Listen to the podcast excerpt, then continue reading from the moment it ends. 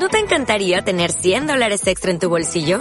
Haz que un experto bilingüe de TurboTax declare tus impuestos para el 31 de marzo y obtén 100 dólares de vuelta al instante. Porque no importa cuáles hayan sido tus logros del año pasado, TurboTax hace que cuenten. Obtén 100 dólares de vuelta y tus impuestos con 100% de precisión. Solo con Intuit TurboTax. Debes declarar para el 31 de marzo. Crédito solo aplicable al costo de la presentación federal con TurboTax Full Service. Oferta sujeta a cambios o cancelación en cualquier momento. Bienvenido bienvenida a la plataforma de Cefoco. En Cefoco te ayudamos a crecer profesionalmente. Veamos el módulo 6. Tema 4. Documentos del transporte.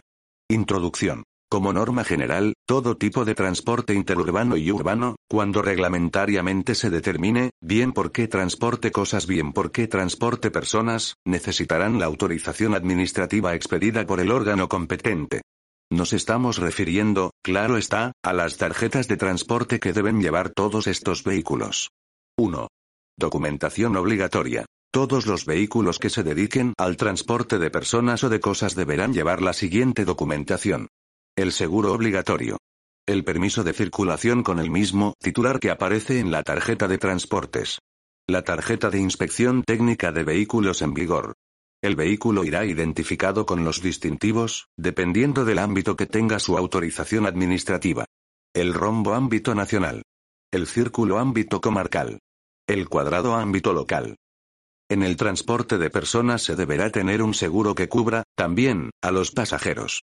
En el transporte de mercancías es fundamental que tengamos en lugar visible la tarjeta de transporte. La tarjeta de transporte deberá tener el número de la misma. El titular debe coincidir con el titular del permiso de circulación. Número de la empresa. Provincia y localidad de residencia del vehículo. Ámbito de la autorización. Número de plazas. Distintivos.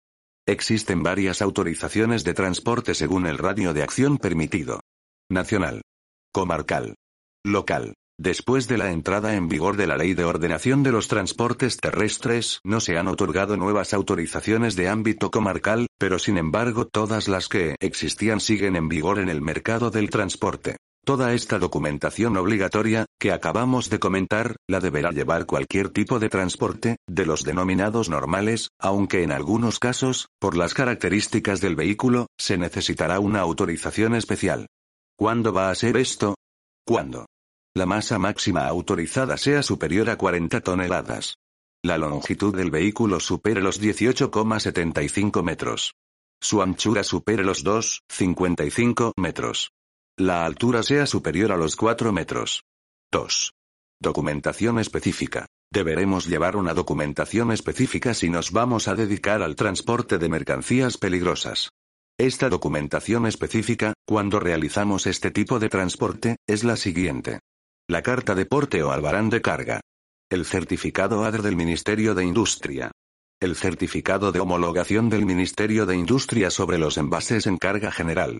Las instrucciones escritas o fichas de seguridad que deben acompañar en todo momento al transporte de este tipo de mercancías los distintivos especiales, paneles y etiquetas en las que se identifica el tipo de peligro y obviamente el nombre de la mercancía. También se deberá llevar documentación específica en el transporte de productos alimenticios, se conocen como mercancías perecederas.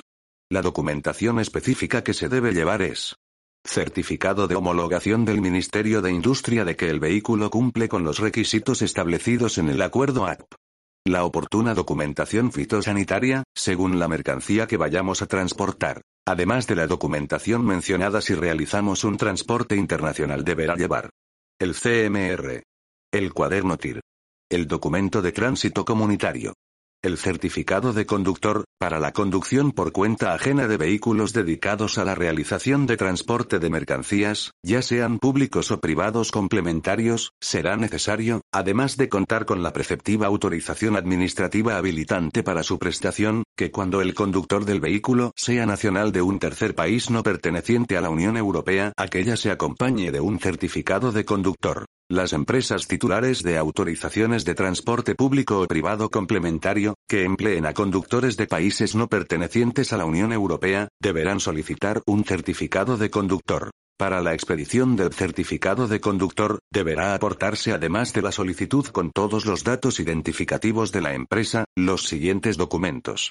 A. Documento de identidad del conductor. B. Permiso de conducción del conductor en vigor y, cuando se trate de un permiso de conducción expedido por una autoridad distinta a la española, informe de la Jefatura Provincial de Tráfico correspondiente que acredite la validez del mismo para conducir en España. C. Número de afiliación a la seguridad social del conductor y justificación del alta en la empresa o contrato visado por la autoridad laboral. El órgano competente, después de comprobar la documentación para la obtención del certificado, inscribirá los datos en el Registro General de Transportistas y de Empresas de Actividades Auxiliares y Complementarias del Transporte, y expedirá el correspondiente certificado de conductor, así como una copia legalizada del mismo. Mencionado certificado tendrá una validez de dos años hasta que expire el plazo de validez del permiso de conducción del conductor, el mismo será propiedad del titular de la autorización, quien lo pondrá a disposición del conductor al que se refiere dicho documento, cuando éste conduzca un vehículo amparado por la autorización de transporte.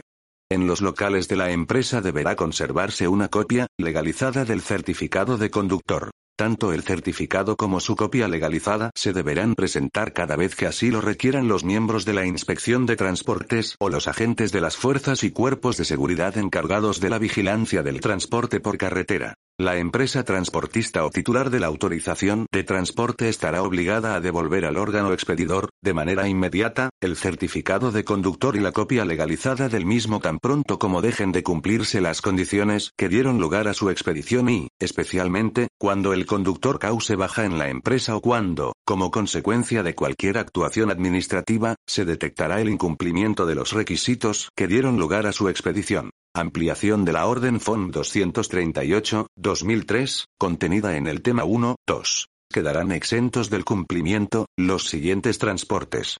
Transporte para cuya realización no resulte preceptiva la previa obtención de un título habilitante expedido por la Administración. Transportes internacionales documentados en una carta de porte relativo al contrato de transporte internacional de mercancías por carretera, CMR, la cual deberá no obstante, conservarse en los mismos términos de esta orden. Transportes de mercancías peligrosas documentados en una carta de porte ajustada a la legislación vigente en la materia, la cual deberá, no obstante, conservarse en los mismos términos de esta orden. Transporte de mudanzas. Transporte de basuras en vehículos especiales. Transporte de reparto y recogida de mercancías en régimen de carga fraccionada, circunstancia que deberá ser acreditada por el transportista a través de cualquier medio. Aquí finalizamos el tema 4. Documentos del transporte. Para cualquier duda, ponte en contacto con Cefoco y te la resolveremos con mucho gusto. Gracias por confiar en Cefoco. ¿No te encantaría tener 100 dólares extra en tu bolsillo? Haz que un experto bilingüe de TurboTax declare tus impuestos para el 31 de marzo y obtén 100 dólares de vuelta al instante. Porque no importa cuáles hayan sido tus logros del año pasado, TurboTax hace que cuenten. Obtén 100 dólares de vuelta y tus impuestos con 100% de precisión. Solo con Intuit TurboTax. Debes declarar para el 31 de marzo. Crédito solo aplicable al costo de la presentación federal con TurboTax Full Service. Oferta sujeta a cambios o cancelación en cualquier momento.